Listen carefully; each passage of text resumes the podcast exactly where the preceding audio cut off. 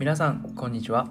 このポッドキャストは社会とサッカーというテーマを通して今ある社会問題や社会課題社会活動についてサッカーやスポーツの視点からさまざまな話をしていくポッドキャストです。世界各地で子どもたちのコミュニティ型サッカーグラウンド作りをしているラブフットボールジャパン代表加藤亮也とアルゼンチン在住のサッカー監督川内和馬がお送りします。ということで、えー、記念すべき第1回目なんですけれども今日は話をしていく2人の自己紹介とあとはこのポッドキャストを、えー、どうしてやろうと思ったのかとか、えー、これから何をしていきたいか、えなどについて、え話をしていければいいかなというふうに思っております。ではですね今話をしている僕の自己紹介からさせていただきます。名前は川内和馬と申します。東京都出身の27歳ですね。で現在はアルゼンチンに2年ほど前から移住をしましてサッカー監督を養成する学校に通っております。あとはその他に文章を書くことが好きだったりするので執筆の活動をしたりですとかサッカーのブランドを立ち上げたりまたラブフットボールジャパンの理事も務めております。僕の紹介は以上です。次は加藤さんお願いしてもよろしいでしょうか？はい。皆さんはじめまして加藤亮也と言います。愛知県は瀬戸市というところで生まれまして今36歳です、うん、現在ラブフットボールジャパンという NGO の代表をしていましてラブフットボールでは子どもたちをはじめ全ての世代が安心してサッカーを楽しめる場所を世界各地に作るという取り組みをしていますラブフットボールが2006年にできて以降ですね。あの昨年末までに11カ国で44個のグラウンドを作ってきまして今年もラブフットボールジャパンとしては ASEAN 地域を対象に活動しています。はい。自己紹介はこんなところで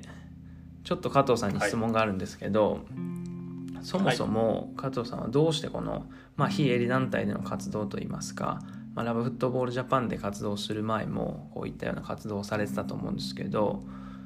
どうして何か始めたきっかけみたいなことはあったんですか、うん、ちょうど、はい、実は12か月前にですねちょっとそういうことを振り返る機会があってなんでやってんだろうっていうのを考えたんですよ。はい、ですごいたどりにたどっていくと、うん、自分の興味関心があるところっていうのが、うん、その未知なるもの発見と発信っていうところに共通してんだなっていうふうに分かってですね。でなんか今までの経歴簡単に話をすると、はい、実は大学時代にあのスペイン・バルセロナの方に行って、うん、まあ、現地でその翻訳とか通訳とか、まあ、ライターしていてでその後新卒で出版社に入って、はい、でその後このサッカーを通じてその社会課題を解決するっていう仕事を始めたんだけど、その全てに共通してるっていうのがいわゆるその人が知らないことその未知なるものを発見して、まあ、伝えていくっていうところにあるんだなっていうふうに思ったんだよね。それは聞いたことがなかった。うん、そう。でそのなんか知らないことに対するきっかけを持ち始めたのが多分高校生の頃に読んだあの金子達人さんの本があって、はいはいはいはい。28年目のハーフタイムっていう。カズマ知ってるかな？分かんない。聞いたことない。あのなんかあのマイアミの奇跡って言われてる、はい、あのアトランタ五輪の、はいはいはい。まあ、サッカーチームの、まあ、内部の確執とかを書いたような本で。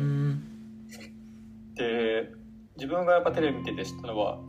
なんかその代表チームすげえなっていうような思いだったけど、はいはいはい、その本を読んで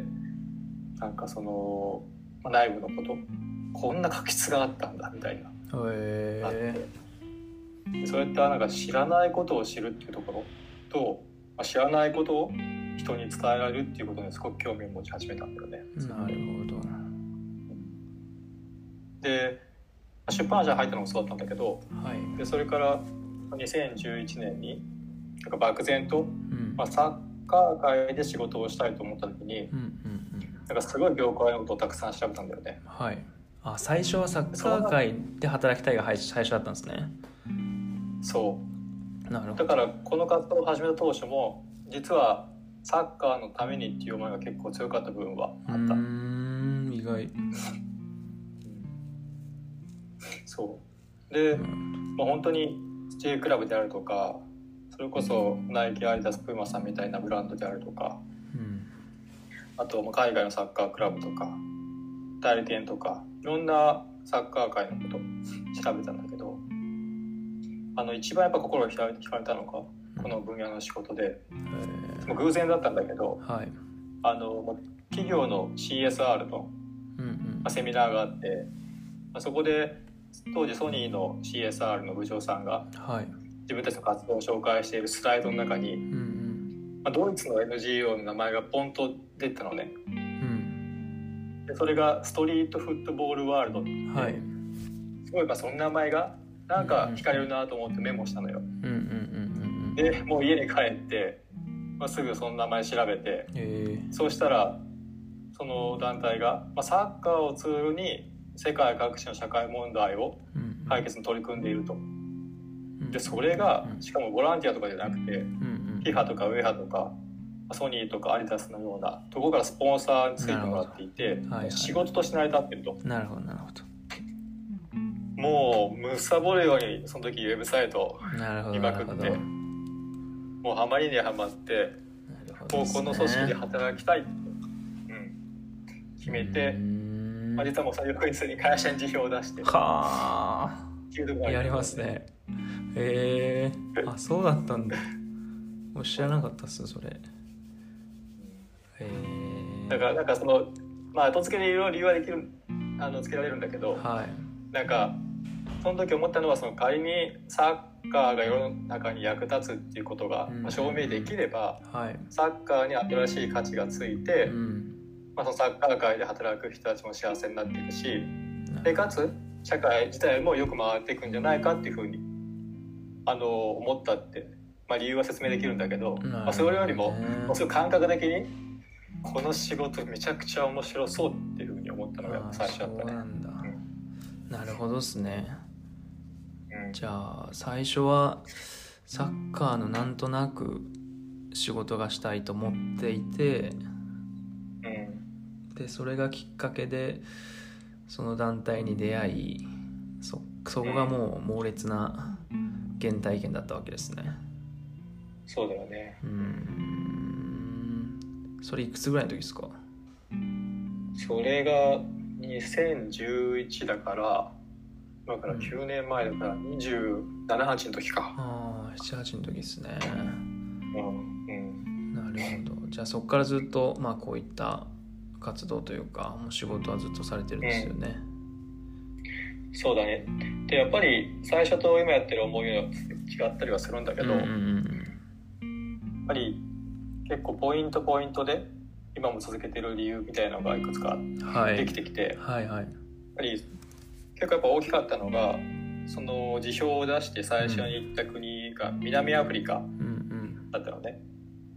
で南アフリカで、まあ、現地の NPO に入って、うん、その薬物使ってる子であるとか、うん。まあ、HIV/AIDS にかかってる子たちを、はい、そのサッカープログラムを通じて、まあ、社会復帰するみたいなことをやり始めたので。で、まあ、ただそれ途中で失敗してしまって、はい、あの団体の意向によって途中でプログラムを提供できなくなってしまってなるほど。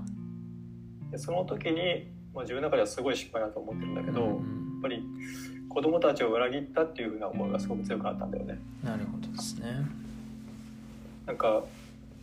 その一概には言えないんだけど、うん、まあ、そういう地域に暮らしている子供たちってやっぱり小さい時から、うん、あのまああまり大人に褒められるとか、うん、機会もなくてどちらかというと大人とか社会に対する不信感を持ってる子が多かったんだよね。でそういう子たちに対してプログラムを通じてあのもしあなたに大切な夢があるんだったら薬物とか、うん。まあ、HIV/AIDS にかかるような行為って必要かなみたいな議論を通じて、まあ、つまりその夢とか目標っていうのはキーワードに、まあ、プログラムを行ったんだよね。うんでもそのいわゆる大人の都合によって、そういったプログラムが提供できなくなってしまって、なんかその時に子どもたちの心境を考えたら、うん。また大人に裏切られたとか本当ですよね。やっぱり大人って信用できないよねみたいに思ったんじゃないかって考えたことがあって、それがすごくやっぱ恐ろしかったんだよね、だからまあその時にそのそれまではちょっとサッカーのためっていうような意識が強かったけれど、まあ、その失敗経験をしてサッカーのためじゃなくてやっぱり現場で向き合ってる子どもたちのためにやんなきゃねっていうところの意識がすごく強くなったのは大きいかな。なるほどね。なるほど確かに。じゃあまあそういうなんだろう原体験がありつつただまあこういう仕事をしていく中で少しずつこう自分がしている仕事のなんだろうまあ本当の価値というかもしくは本当の意味というか、まあ、そういうものが少しずつ変化していったっていう感じですかね。そうだよねだからななんでやってるのって理由聞かれると、はい、実はもう一つじゃないから答えるの結構困るんだよね。確かに難しいですよね。うん、確かに。なるほどね。カズマも今、はい、なんだろうラブフットボール。というのがもしかしたら初めてサッカーを通じた社会活動なのかもしれないけれど、ね、カズマが興味持った分野ってどのあたりだったの？僕はですねそうですね。僕はそれこそうんまあ18歳までサッカー選手としてサッカーをや選手というかまあサッカーをやっていてでまあその時に僕はサッカーを一度まあ嫌いになってしまってでそのサッカーをやめることに対してはあまりこう未練はなかったんですけどただこうなんだろう学生生活をしていく中でやっぱりこのサッカーをするということに対してはあまりまたやりたいみたいなことは本当に一回も思ったことがなかったんだけれどもただこうサッカーを通して何かをしないとなんかダメだなっていうこう今までずっとサッカーをやってきてでなおかつサッカーに感謝もしているしっていうところでまあずっとあってで二十歳の時にサッカーの、まあ、指導者になりたいっていうふうに初めて思ってでおそらくその時にあこれは多分僕が生涯を通してやりたいことだなっていうふうに思った時に結局じゃあサッカーの監督としてこう成功したいって思った時にじゃあなんで成功したいのかなって思うとなんか僕はその単純にサッカー界でこう成功したいとかお金持ちになりたいとかっていうそういうことよりもなんか社会に対してこう影響を与えられる存在になりたいとか社会が良くなっていくためにこう何か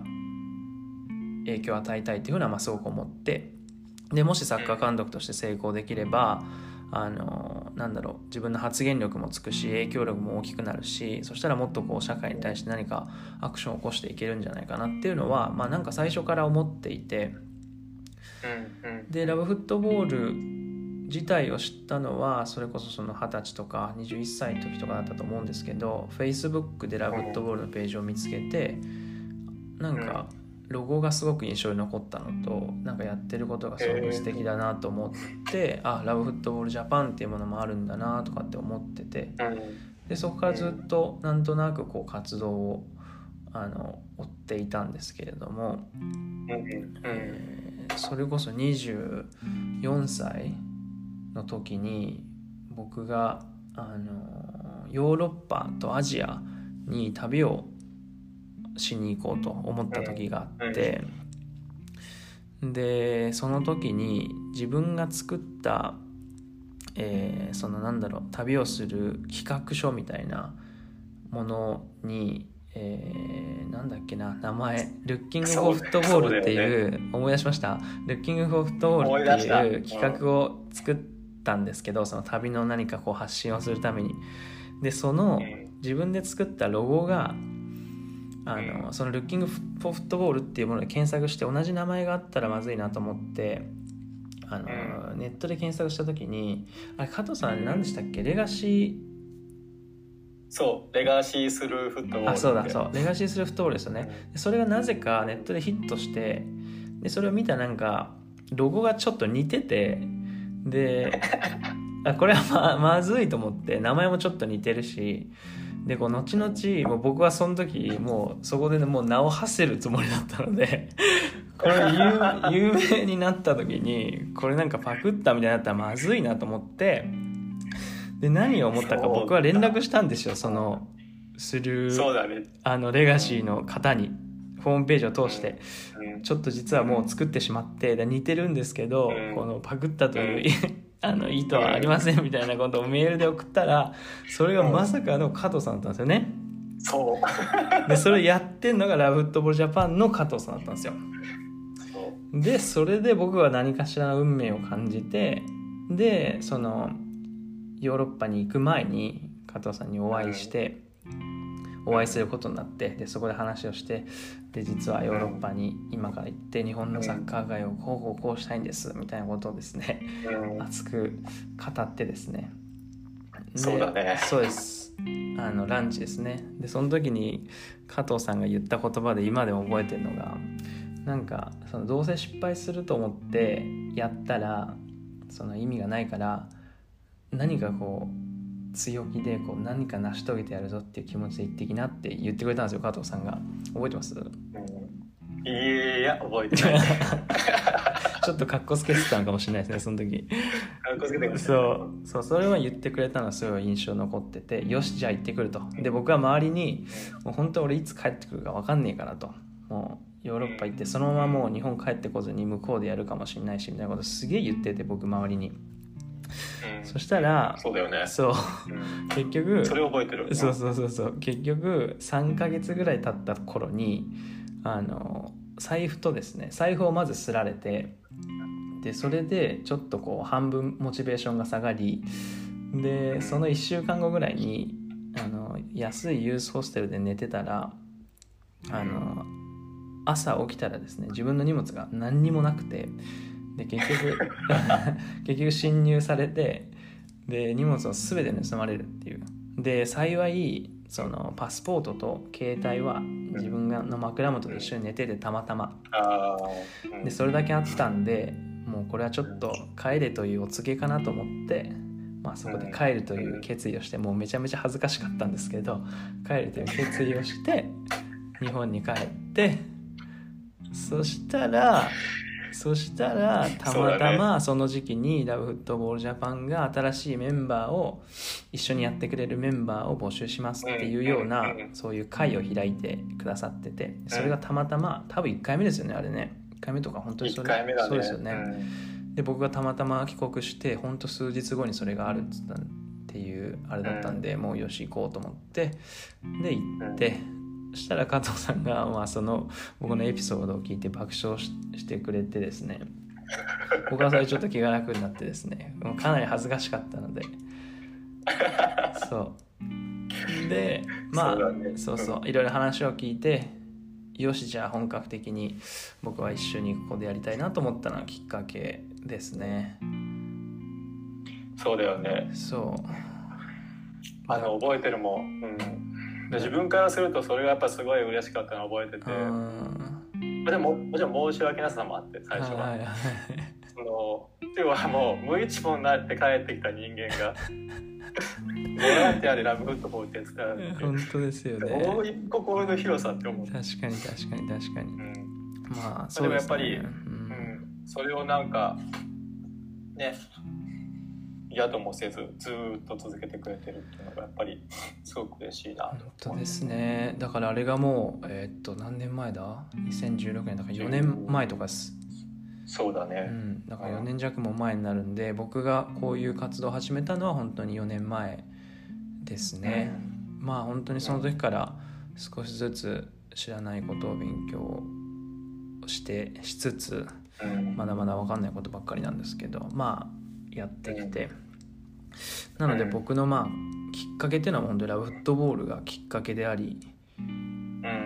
加藤さんがきっかけでありまあ多分そのこの出会いとかがなかったら多分いまだにこういつかなんかなんだろうこういう社会的な活動をしたいなっていうふうに思ってるぐらいだったと思うんですけどまあ本当にそういう出会いがあり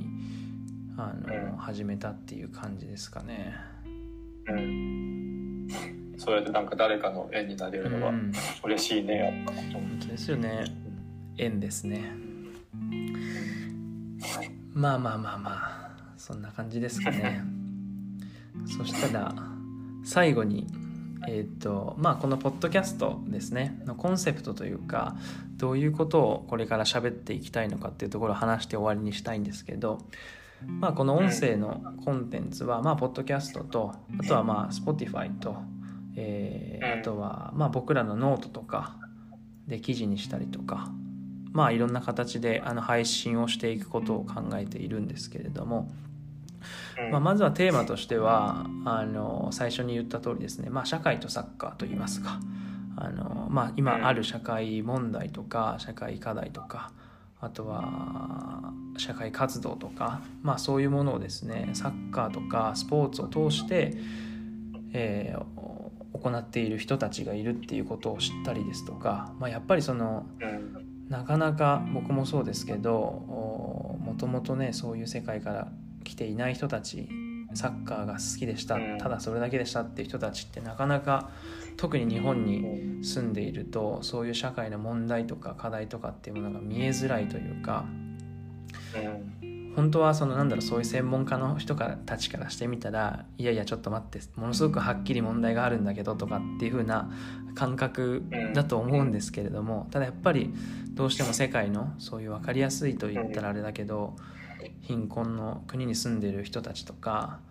あのものすごく、まあの貧しい国に住んでる人とかっていう人たちに比べちゃうとやっぱり日本人ってそういうことを知る機会とか気づく機会っていうのがやっぱり少ないと思うので、まあ、そういう機会をあのこういうポッドキャストで作っていければいいかなっていうふうの、まあ、あの思っていて、まあ、僕自身としてもあのこういう活動を始めて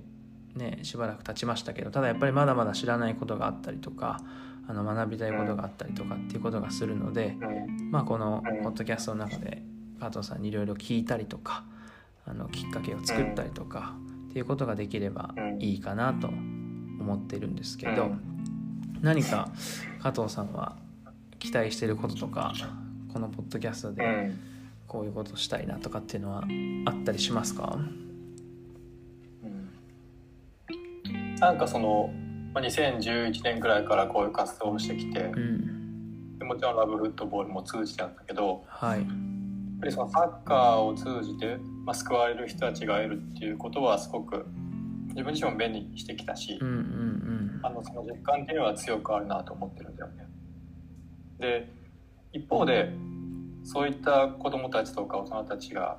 いる一方で、はいまあ、じゃあそのサッカーでその彼彼女らを救おうっていう頑張ってる人たちもやっぱすごくいるんだよね。うんうんなんでなんで自分がこういった活動を続けるかっていう一つのやっぱり思いのところにあるのがそのサッカーで救われる人たちがいるとか、うん、そのサッカーでその彼ら彼女らを救おうとしている人たちがいるっていうところ、うん、だから自分自身としては、まあ、そういった人たちのために働きたいとか行きたいなって思うのが、まあ、すごく強かったりするんだよね。まあ、そういった子供たちとか、まあ、仲間に対するリスペクトは結構強く持ってるところがあって。なるほど。でその時にやっぱすごい大事だなと思った大きな一歩っていうのが、うん、まあ、知ることだったりするんだよね。そうですね。で、まあ、日本でも多くイベントやるからあれなんだけど、まあ、知ることってに一方通行のことじゃないと思っていて、うんこういった情報発信をしてそれを聞いた人たちが知ることで、うん、なんか新しい学びとか世界を広げるっていう人もいれば、うん、逆に知られることで救われる人たちもいるんだよね。そこをすごくまず思ってるところがこの音声コンテンツにありますと。でもう一つ、そのあって、それラブフットボールから学んだことなんだけどやっぱり、はい、まあ、人って子供も大人も環境が変わると、まあ、誰かにその勇気とか力を与える存在になるっていうところをやっぱり思っていて、でその個人が誰かに勇気や力を与えることができれば必然的にその周りが元気になっていくっていうような状況が生まれやすくなってくるんだよね。間違いないですね。でその最初の大きな一歩っていうのが私が思うにはその知ることだと思っていて、うん。うん、だからこの音声コンテンツでその知るきっかけを作ることで、まあ、その誰かの考えとか、まあ、気持ちを豊かにしていく、まあ、そういった場にしていきたいなというふうに思ってます。なるほど。まあ、なので一方通行というよりかは、うん、なんかねあの双方でコミュニケーションというような形に最終的にはなっていったらすごく嬉しいなっていう,、そうですね。そうですね。まあそれが素晴らしいですよね。なのでまあおそらく月に最初は1回とかもしくは2回とかの更新になると思うんですけれども何かこう聞いている方がいらっしゃったらこういうことを話をしてほしいとか、えー、こういうことを知りたいとかっていうことがあればいつでも連絡いただければと思います。はい、よろしくです。よろしくお願いします。ではでは1回目はこれで終わりたいと思います。また次回に。さようなら。さようなら。さようなら。